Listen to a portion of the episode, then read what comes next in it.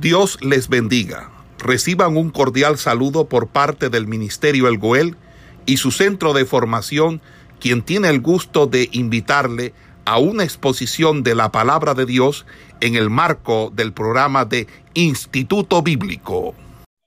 Este, bueno, hemos entrado al capítulo, el capítulo 7, ¿verdad? De, de el libro de los Corintios donde nos habla de un tema muy importante, ¿verdad? Estuvimos allí mirando eh, eh, los problemas que el apóstol Pablo toca, ¿verdad? En la iglesia de los Corintios y todos sabemos el contexto, ¿verdad? De, de esta región que describe el libro de los Hechos, que es el territorio de Macedonia, donde Pablo funda esta iglesia y todos conocemos, ¿verdad?, que el carácter de este lugar era bastante eh, alejado de Dios con respecto eh, a los pecados sexuales.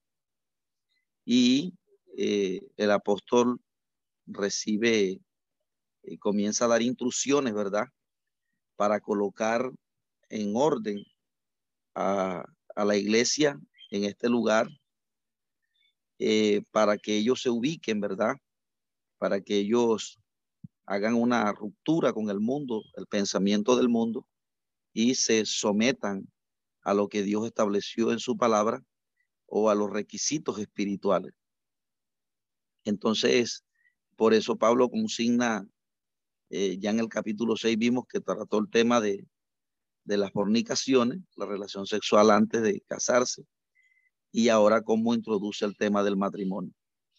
Y yo les dije que íbamos a hacer como, como una especie de, de eh, como profundizar el tema del matrimonio aquí, eh, amados hermanos, porque eh, de pronto estamos en unos tiempos donde estamos en apostasía. Y usted sabe que la palabra apo, ¿verdad? Que es una palabra griega, la palabra apostasía es de origen griego, donde está la preposición apo, que significa fuera de, y estasi, que significa colocarse. Entonces, lo que transmite la idea de la apostasía es que lo que está fuera se coloca, lo de afuera, lo que está afuera, se coloca, y es la idea que coloca el apóstol Pablo en segunda tesalonicense, cuando dice, eh, hablando acerca del misterio de la iniquidad, eh, él dice que no dejéis mover fácilmente de vuestro modo de pensar, ni os conturbéis ni por espíritu, ni por palabra, en el sentido como si fuera nuestra, porque es que es allí donde la Satanás aprovecha para eh, usa algunas enseñanzas, como diciendo, esto es lo que enseña la Biblia, y tiene el respaldo de los escritores originales. Pues, y entonces es allí como se mete el engaño. Entonces dice, porque no vendrá sin que antes venga la apostasía y se manifieste el, el, el, eh, el hombre de pecado, ¿verdad? Entonces eh, da la idea que tanto que se siente en el templo de Dios, haciéndose pasar por Dios. Entonces, eh, frente a esta situación, amados hermanos, porque cuando un creyente no tiene un carácter en la doctrina, piensa que todo lo que se enseña viene de Dios. Y es el argumento que ha utilizado Satanás para eh, meter el engaño. Hay gente que está enseñando eh, por las redes sociales y este, eh, ellos predican, emiten un mensaje y el cristiano nuevo piensa, o el cristiano que no tiene una formación en la palabra, puede terminar creyendo que lo que que la exégesis que, está, que se hace de, un tema tan importante como el matrimonio, la gente puede pensar que, que, es así, que, o sea, que es lo que está diciendo él. Recuérdese que la, el, el, cuando uno cuando, una, cuando uno hace un análisis exhaustivo o profundo de un pasaje en particular, eso la Biblia lo llama exégesis. Cuando usted, por ejemplo, comienza a decir, no, la palabra fornicación es la palabra porneia en griego, de donde se origina la palabra prostitución, y usted comienza a escarbar, eso es exégesis, porque usted le está dando la, usted está tratando de hacer que, que, la, que la Biblia enseñe lo que ella quiere enseñar. No lo que usted quiere enseñar ni lo que yo quiero enseñar, sino lo que la Biblia quiere enseñar, porque la Biblia es su propio intérprete. Nadie puede interpretar las escrituras. La Biblia es su propio intérprete. Ese es uno de los principios de las primeras reglas hermenéuticas, que nadie interpreta la Biblia. La Biblia es su propio intérprete. Yo no puedo llegar aquí y interpretar, no, la Biblia quiere decir esto, no. Yo tengo que someterme a enseñar lo que ella enseña, porque ella es su propio intérprete. Y a eso se refirió Jesús cuando dice, hay del que le quita y hay del que le pone. Cuando yo quiero, hay gente que enseña la Biblia y comete errores, ¿verdad? Pero de pronto la persona porque no sabe. Pero es que hay gente que sí quiere hacer una exégesis, porque y exégesis es cuando yo fuerzo el texto para que diga lo que yo quiero. Entonces, eso es y exégesis, o sea, es lo contrario de la exégesis. Entonces, el matrimonio es uno de los principios, ¿verdad? Por ejemplo, dice el apóstol Pablo en Corintios, en cuanto a las cosas que me escribiste, capítulo 1 nuevamente, bueno le sería al hombre no tocar mujer, pero a causa de las fornicaciones, cada uno tenga su propia mujer y cada uno tenga su propio marido. El marido cumpla con la mujer el deber conyugal y asimismo la mujer con el marido. La mujer no tiene potestad sobre su propio cuerpo, sino el marido, y tampoco tiene el marido potestad sobre su propio cuerpo, sino la mujer. No neguéis el uno al otro a no ser por eh, algún tiempo de mutuo, consentimiento. Entonces, ahí estuvimos hablando, ¿verdad? Acerca del compromiso que tiene cada cónyuge frente a, las, frente a la intimidad, la intimidad sexual, porque el, el matrimonio, eh, este, eh, la relación sexual es el clima, ¿verdad? De, de, de lo que lo mantiene o, o esa, esa intimidad, ¿verdad? Eh, en el matrimonio. Entonces, él dice, comienza a dar unas recomendaciones, ¿verdad? El compromiso que tiene eh, cada esposo con la esposa. Entonces dice que el marido eh, es dueño del cuerpo de la esposa y viceversa, y que no se pueden negar el uno al otro a menos que sea por un mutuo consentimiento entre los dos, ¿verdad? Pero si uno de los dos está ofendido por lo que el otro no quiere cumplir con el deber conyugal, eh, eso es mejor que, que, que, se resuelva, ¿verdad? Porque, porque a veces hay esposos que se le niegan pudiendo estar, que se le niegan al esposo y el esposo no está conforme o viceversa. Entonces, Pablo este, enseña allí, ¿verdad? Que se debe tener un carácter frente a eso. O al menos que la mujer le comunique, la esposa o el hombre le comunique algún problema en particular, se debe llegar a un acuerdo. Pero, este, eh, Pablo da las recomendaciones, ¿verdad? Eh, lo que Pablo quiere es que el enemigo no comience a entrar para que por estos, por estos problemas sencillos que se pueden solucionar dentro del matrimonio, este, el enemigo comienza a meter un pensamiento allí de inmoralidad sexual y por allí eh, se comienza a dar el primer peldaño y, y comienza a, el enemigo a, colocar en alguno de los dos cónyuges el, el primer, uno de los primeros peldaños para, para ir apuntando hacia, el, hacia la separación. Entonces él comienza a decir las razones, ¿verdad? No neguéis el uno al otro a no ser por algún mutuo consentimiento para ocuparos sosegadamente en la oración y volver juntados en uno para que nos tiente Satanás a causa de vuestra incontinencia. Más esto digo por concesión, bueno, por vía de mandamiento.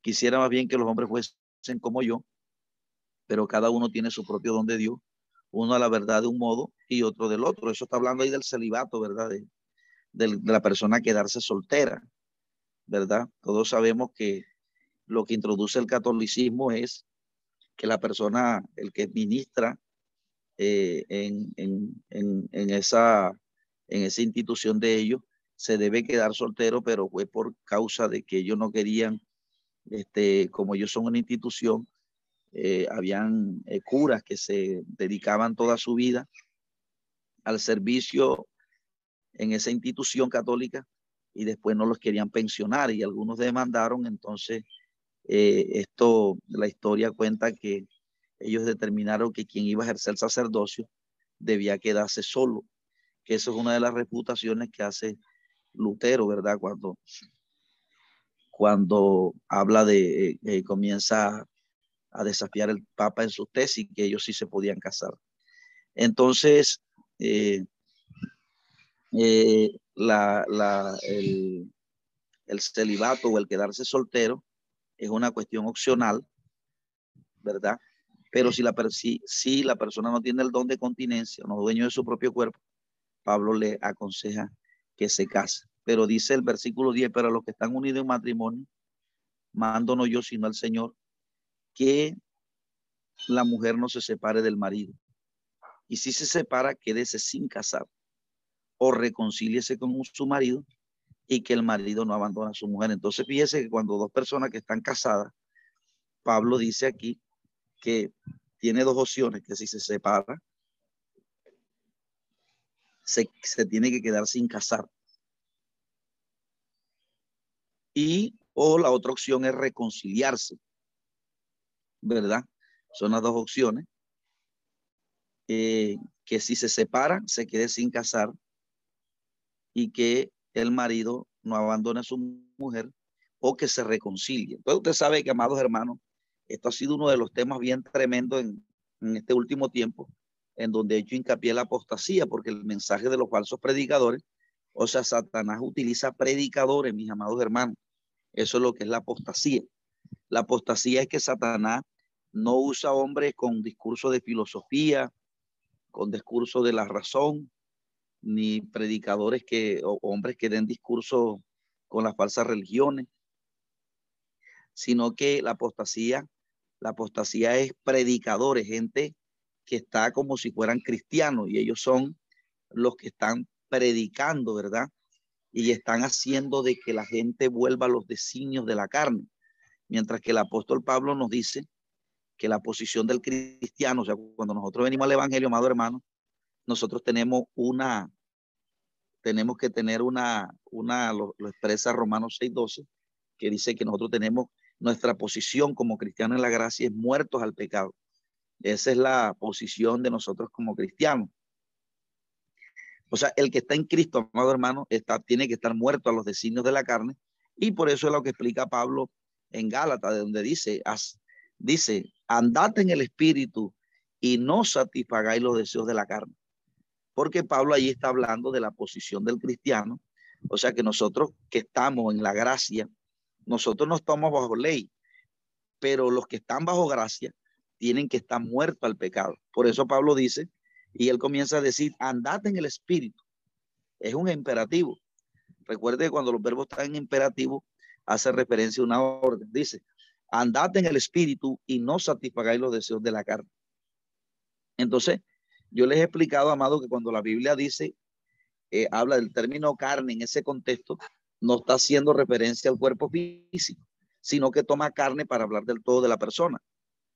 Entonces, está hablando es a cuando, eh, eh, bueno, en este, en este contexto, pero hay otros contextos donde la Biblia sí hace referencia al cuerpo con la carne. Pero en este contexto no está hablando del cuerpo físico, está hablando es de la totalidad de la persona, pero el hombre según Adán. Recuerde que cuando usted estaba en el mundo, usted fornicaba, usted adulteraba, usted mentía, usted vivía en contienda, vivía en pleito, vivía en disensiones. Todas estas cosas eran características, todas estas cosas son características del hombre según Adán. O sea, cuando la Biblia dice, no satisfagáis los deseos de la carne, está haciendo referencia al hombre según Adán. Porque lo, cuando antes de usted estar en el Evangelio, el hombre que, está, que no está en el Evangelio, el hombre es dominado por Satanás. Por eso el hombre miente, adultera, fornica. Pero cuando ya nosotros venimos al Evangelio, ya nosotros no estamos según Adán, sino según Cristo. Entonces Pablo utiliza, eh, andate en el espíritu, está haciendo el hombre, está haciendo referencia al hombre que ya no está en Adán, sino que ahora está en Cristo. Los que estamos en el Evangelio estamos en Cristo. Por eso Pablo utiliza, eh, usted que está en Cristo, no debe, el fruto suyo no debe ser la fornicación, no debe ser adulterio, no debe ser la contienda, no debe ser pleito, sino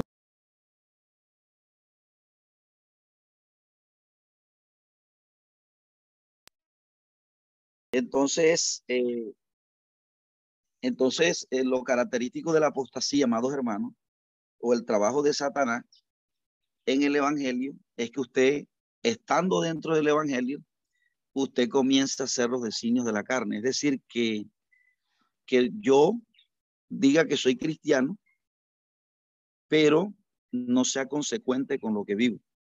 Ese es el trabajo de Satanás.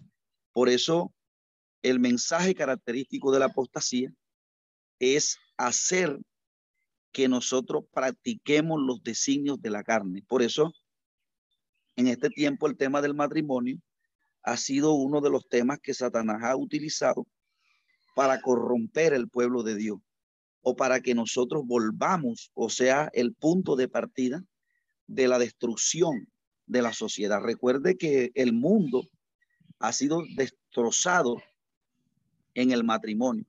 Alguien ha dicho que si se destruye el matrimonio, se destruye la sociedad. Entonces, eh, usted se está dando cuenta que cuando se destruye el matrimonio, hay hijos que se resienten, eh, hay problemas. Entonces, se ha escuchado el caso de que eh, una esposa vivió un tiempo con un hombre, después vivió con otro y después el varón entonces quiso estar con la hija del, del, que ella había tenido en el pasado. Se han escuchado violaciones. No es algo, no estoy hablando generalizado porque hay algunas excepciones, pero este, eh, de alguna manera u otra, el, si el enemigo va a tratar de alterar el orden de Dios para eh, eh, así de esta manera comenzar a destruir al hombre. Y este es un problema, amados hermanos, que que ha calado dentro del cristianismo, porque recuerde que la gente que está en el mundo, ya el enemigo le ha destruido. Pero el plan de Satanás es destruir nuestro, destruir el evangelio. De la misma manera que lo ha hecho con el mundo, es destruir el evangelio. Y por eso está utilizando predicadores para que, como lo dije al principio, al principio hagan y exégesis de la escritura para que usted pueda, para que, la, para que los mismos cristianos comiencen a tomar prácticas del mundo. Y usted lo está viendo en este tiempo, que ya hay ministros que se vuelven a casar, que, que no, no está mal que yo me casé y me vuelva a casar, eso no está mal. Y así, eh, eso todo, si uno lo hace, eh, el otro también lo hace.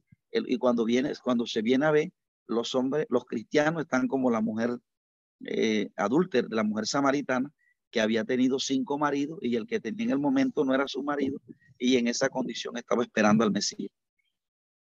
Eh, entonces fíjese que Samaria, ¿verdad? Que porque la mujer samaritana, Israel del Norte, había sido invadida por, por, por los asirios y ellos, este, el pensamiento del mundo les había calado y Israel del norte había caído en una de las apostasías más grandes.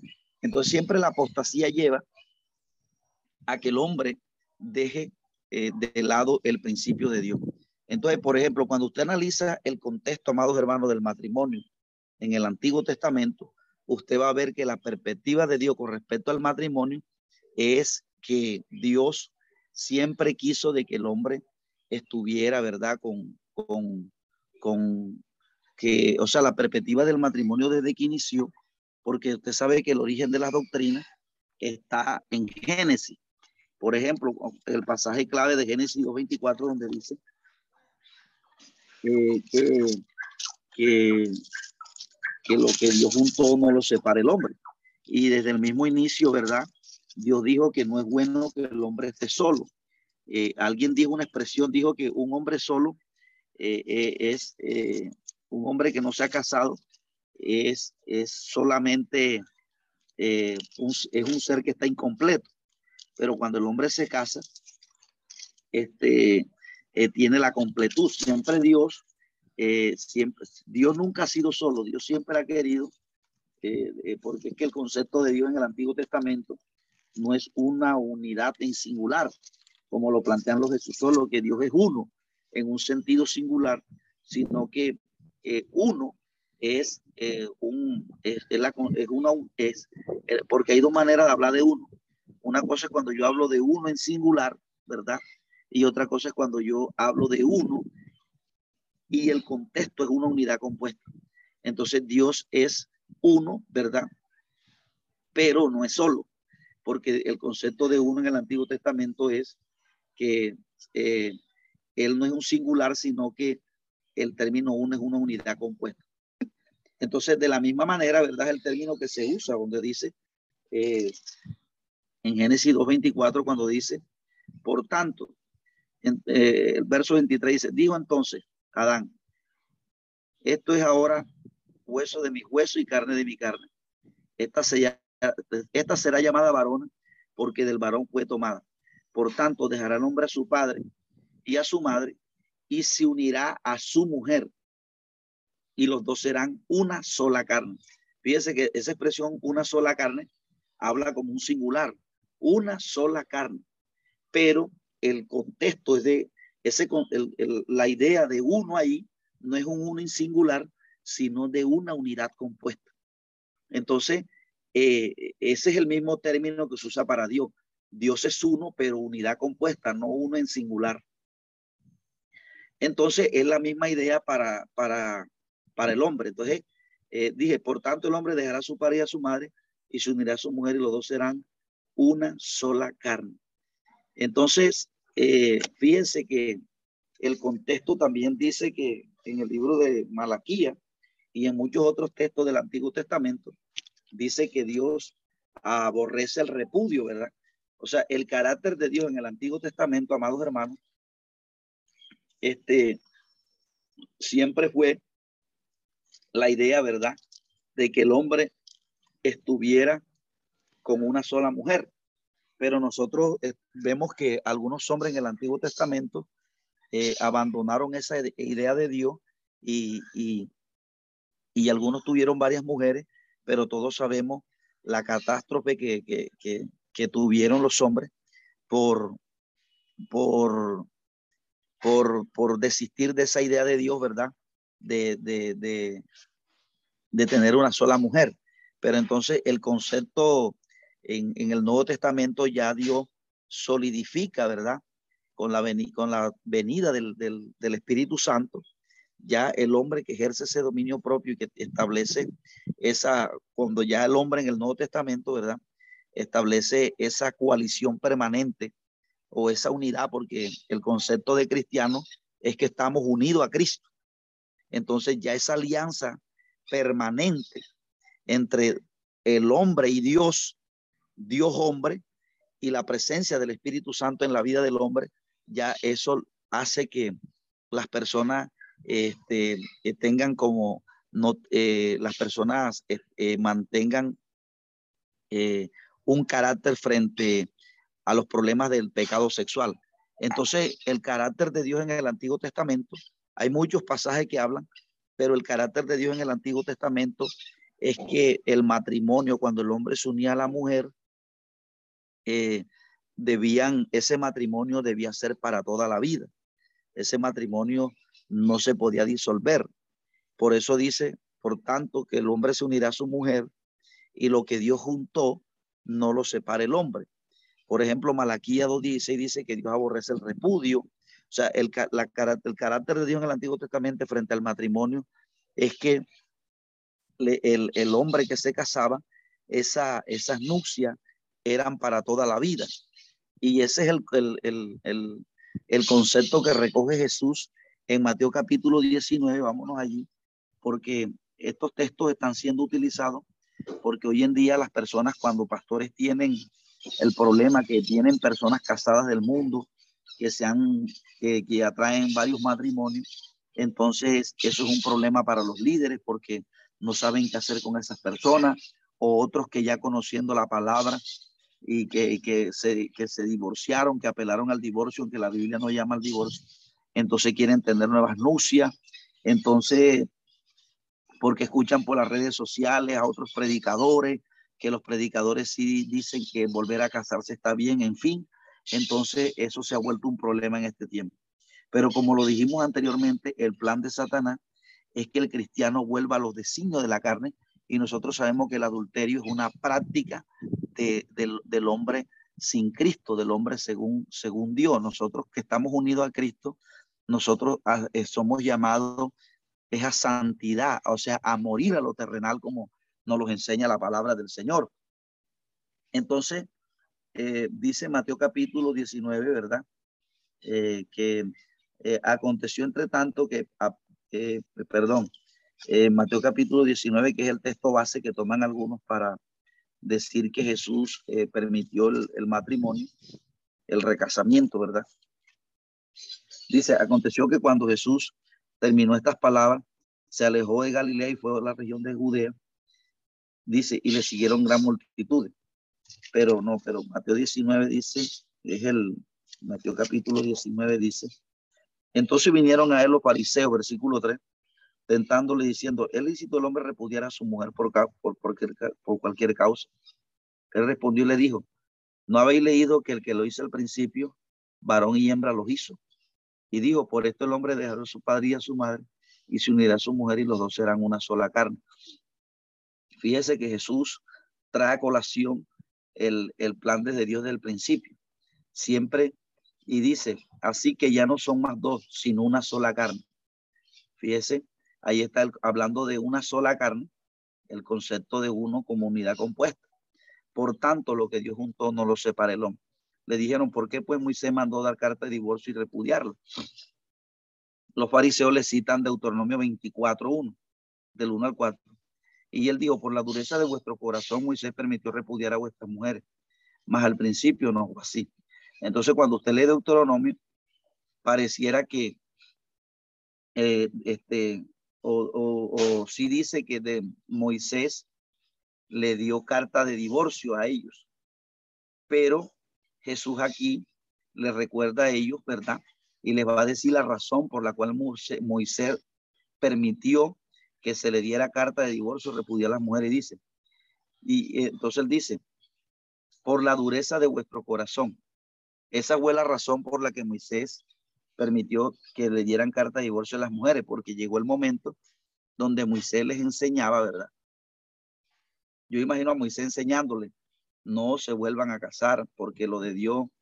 Pero llegó el momento donde ellos insistieron tanto que Moisés les dijo, bueno, hagan lo que ustedes les da la gana. Entonces, ¿qué pasa? Que siempre el, el deseo del hombre eh, pasa por encima, ¿verdad?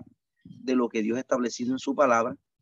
Entonces, entonces, ¿qué pasa? Que ya cuando un pastor le dice a una hermana que no se vuelva a casar porque eso no es de Dios, pero si él e insisten en que eso está bien y el pastor no puede hacer nada. Esto es lo mismo que hizo Moisés. Moisés permitió la carta de divorcio porque él les instruyó, ¿verdad?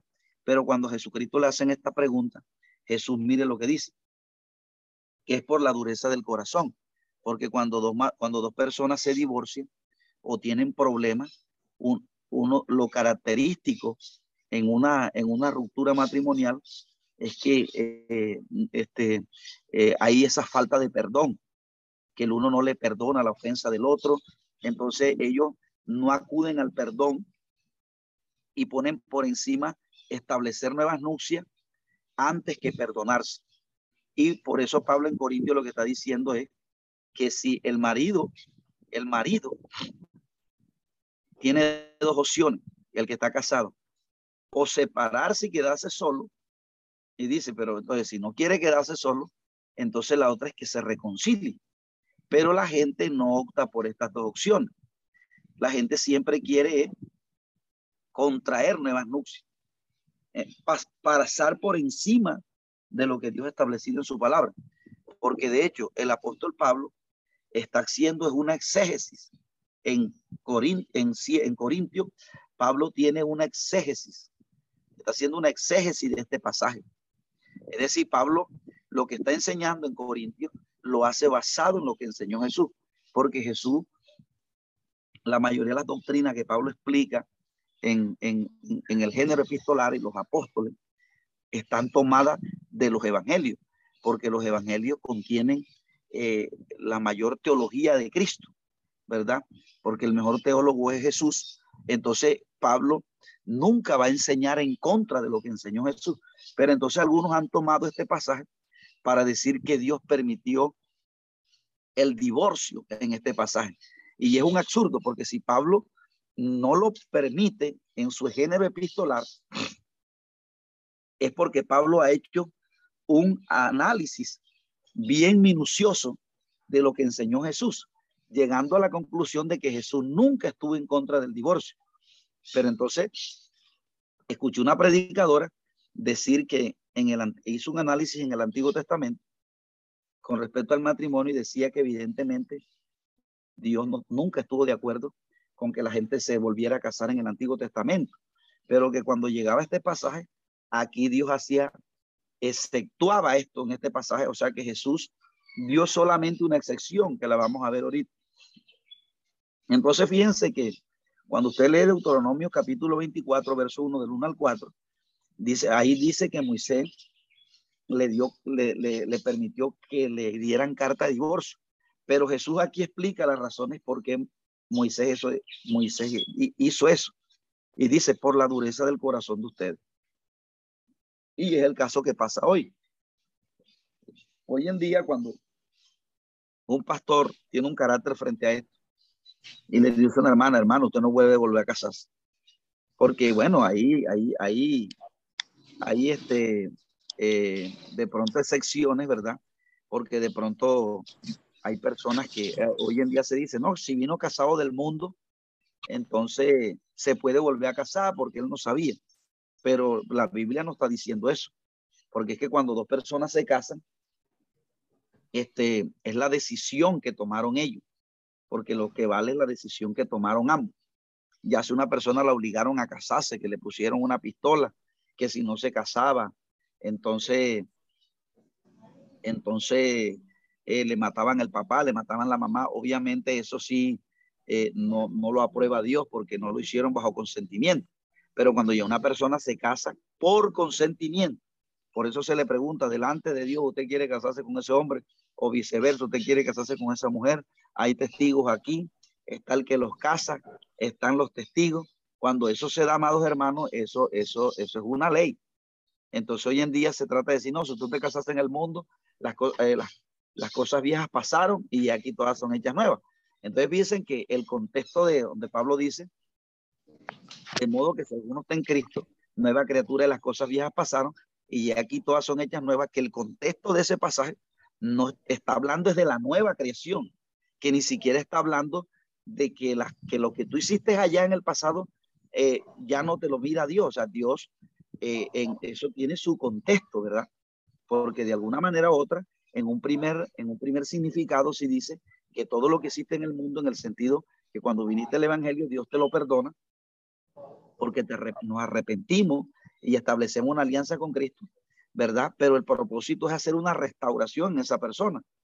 Entonces, eh, pero ese pasaje, el significado más profundo habla es de la nueva creación, que cuando ya usted está en Cristo, yo estoy en Cristo, nosotros somos de la nueva creación, de la creación de los eternos, porque al estar en Cristo, Cristo es eterno, Cristo ya no muere, y al nosotros estar en Cristo por la fe, en este momento, aunque nosotros estemos un estado temporal, nosotros somos eternos con Cristo porque nosotros hay esa promesa de resurrección y esa regeneración y esa transformación del cuerpo, naturaleza cultural al eterno.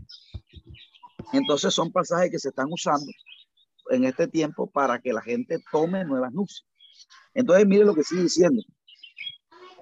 Le digo que la dureza de vuestro corazón. Y yo digo que cualquiera que repudia, mire lo que Jesús está diciendo. Y yo digo, porque ese yo digo, ¿verdad? Es un, un pronombre, ¿verdad? Está haciendo referencia a Jesús. Ojo, ojo con lo que dice Cristo, porque Cristo es Dios. Porque Cristo no solamente es un hombre, Cristo es Dios. Y Cristo tiene autoridad. Y así como está aquí, que nadie me venga a decir, no, que en el griego no está así. Así igualito está en el griego. Y yo digo que cualquiera que repudia a su mujer, entonces dice, salvo por causa de fornicación. Ojo aquí, amados hermanos, porque este es el, el, el pasaje que han utilizado para decir que Dios este, eh, puso aquí una, una salvedad para que las personas que están en el cristianismo eh, se vuelvan a casar. Entonces, una predicadora decía que aquí Jesús coloca la excepción. Dice, salvo por causa de fornicación.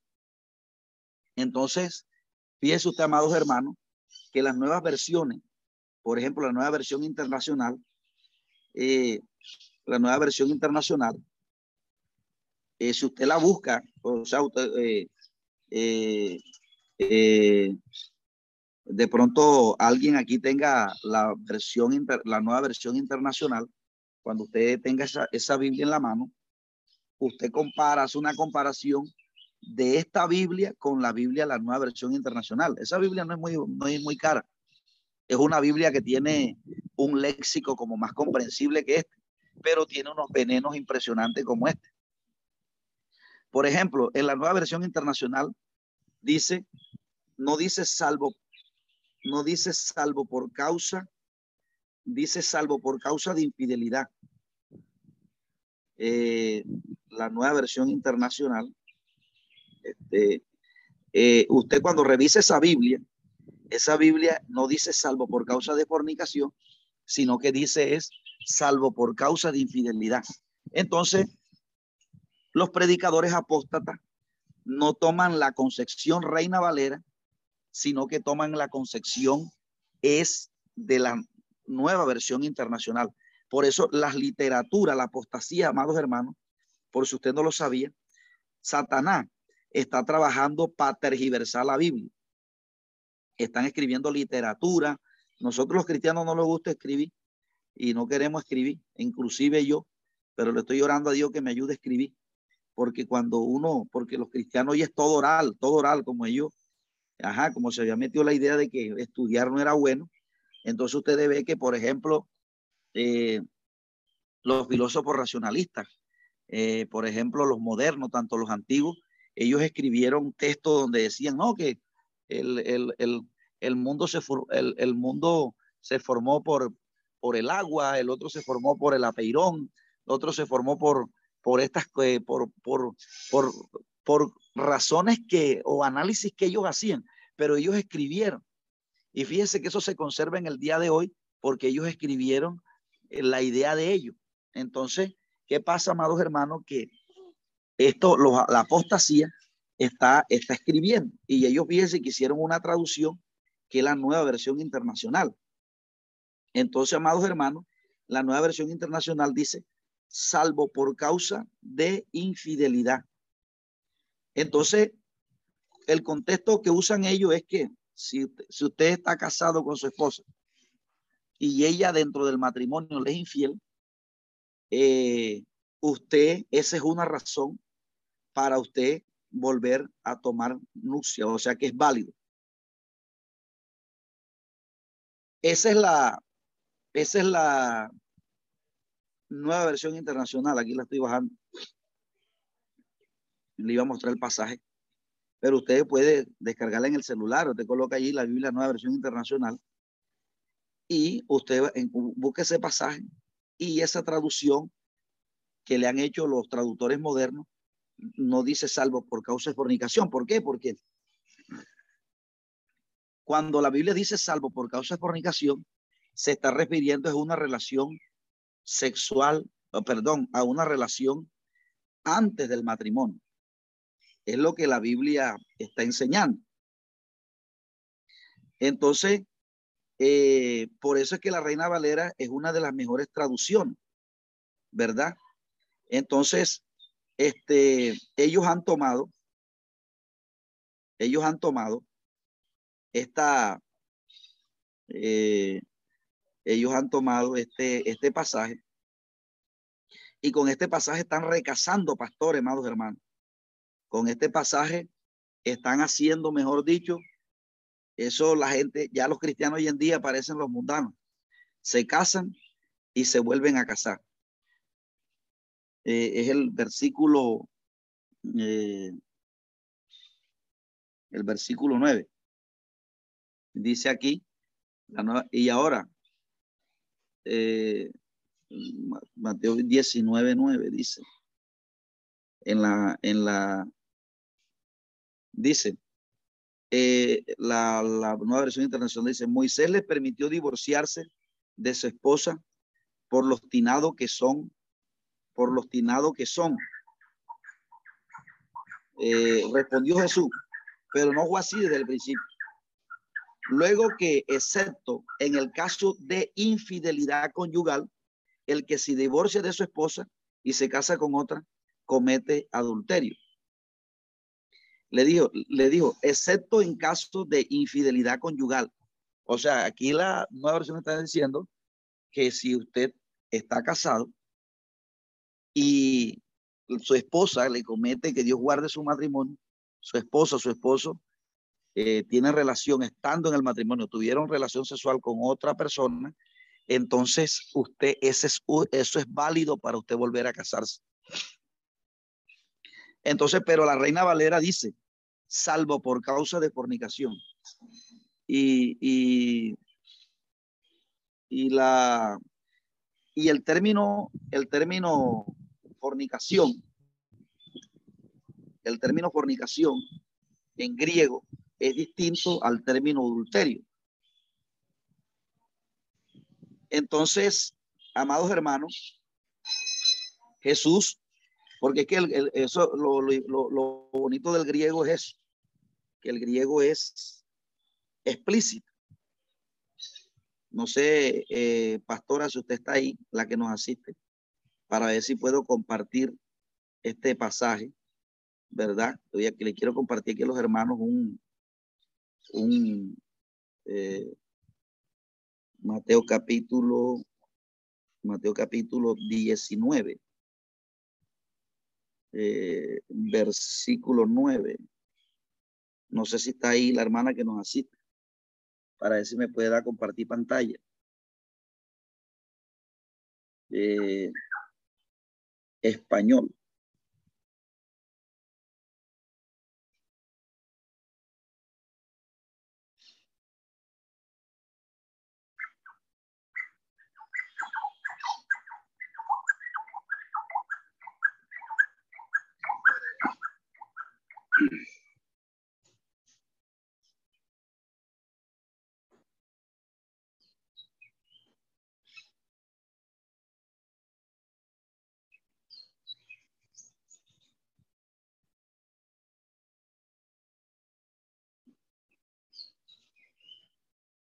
Bueno, parece que aquí no me deja compartir pantalla.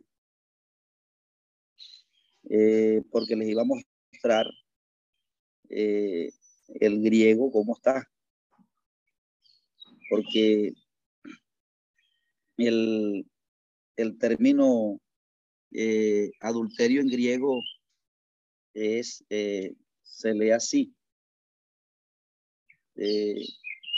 mois, mois chatai y eh, cuando dos personas están casadas, no comete fornicación o pornei. Cuando dos personas están casadas, comete es moichetai. Moichatai es el término, se lo iba a mostrar, sino que entonces Cristo no está diciendo salvo por causa de fornicación. Cristo no está diciendo salvo por causa de adulterio. Porque cuando dos personas están casadas, si uno le es infiel a otro, este, eso no es fornicación, eso es adulterio. Por eso el término adulterio eh, eh, es, como se llama, la terminología en griego es distinta al término fornicación. Entonces, Jesús no está haciendo referencia la, reina Valera está siendo explícita cuando dice salvo por causa de fornicación, porque se está refiriendo a la relación que se tenía antes del matrimonio en el contexto judío, porque recuerde que Mateo está dirigido es a los judíos primeramente. Los judíos, este, este, este, el, libro de, de Mateo es un libro, amados hermanos, que está destinado o, está destinado es para enseñar a los judíos. Por eso usted ve que allí se tratan muchos temas, Por ejemplo, el capítulo 1 arranca diciendo de dónde viene el Mesías, porque el propósito principal de este evangelio es convencer a los judíos que ese era el Mesías. Entonces Jesús aquí no le está enseñando un griego, no le está enseñando un romano, Jesús no le está enseñando aquí a, un colombiano, le está enseñando a un judío. Entonces los judíos entendían lo que Jesús le comenzaba, le estaba explicando en un primer significado.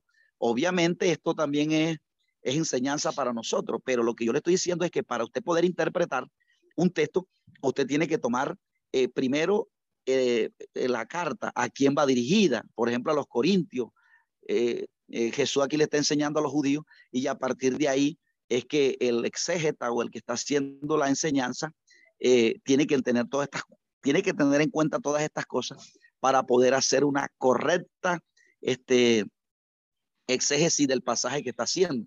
Entonces, fíjense que él está diciendo salvo por causa de fornicación, porque un judío cuando eh, se noviaba o cuando tenía el desposorio, para ellos eso era algo serio. O sea, eh, eh, no es como hoy, los cristianos hoy en día quieren ser como los mundanos, que se novian en la iglesia y después ya los dos años ya, después toma otro noviazgo y muchos pastores están permitiendo eso. Pero en el noviazgo judío no. Allá cuando dos personas establecían un compromiso de noviazgo, entonces allí eso era algo serio. Eso no era allí que no, que ya a los dos años me voy a, separar de ti. En la mayoría de los casos, cuando alguien se noviaba, eso era algo que era este, serio, ¿verdad? Y la mayoría de las personas que tomaban desposorio, como en el caso de José y María, que ellos estaban desposados, ¿verdad? Entonces, Sí, por, eso era el caso, por, por, eso dice que José no la quiso infamar, porque de repente ella sale embarazada y resulta que él no se había casado con ella. Entonces, si María eh, eh, hubiese cometido una relación sexual antes, porque era lo que especulaba la gente, ¿verdad? La gente decía, oye, este hombre no se ha casado, porque usted sabe que el casamiento es un acto público. Oye, ¿cuándo se casó José que ya pues, su, esposa está embarazada? ¿En qué momento se casó?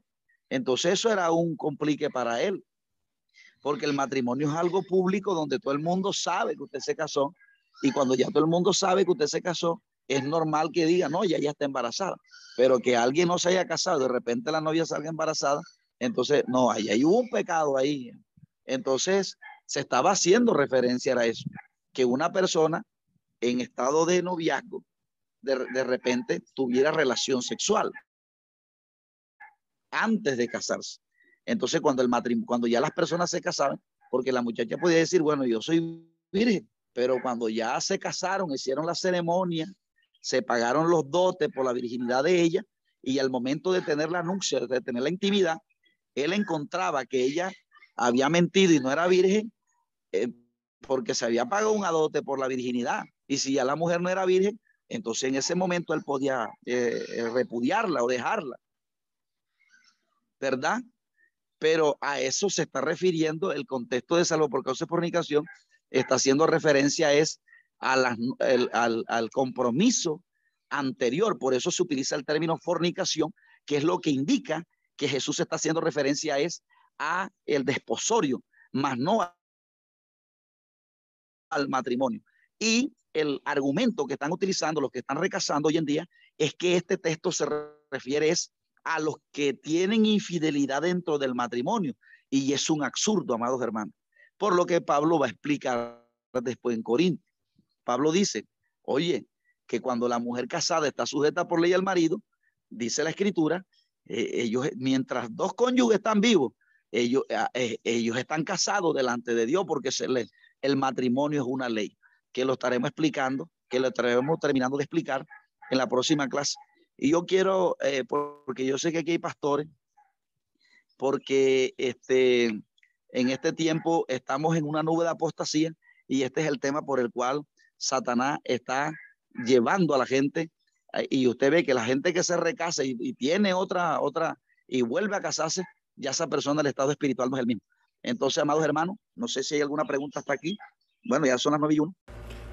Esperamos que este estudio haya sido de bendición para su vida y ministerio. A Dios sea la gloria. Este es el Ministerio El Goel, vidas transformadas para cumplir el propósito de Dios.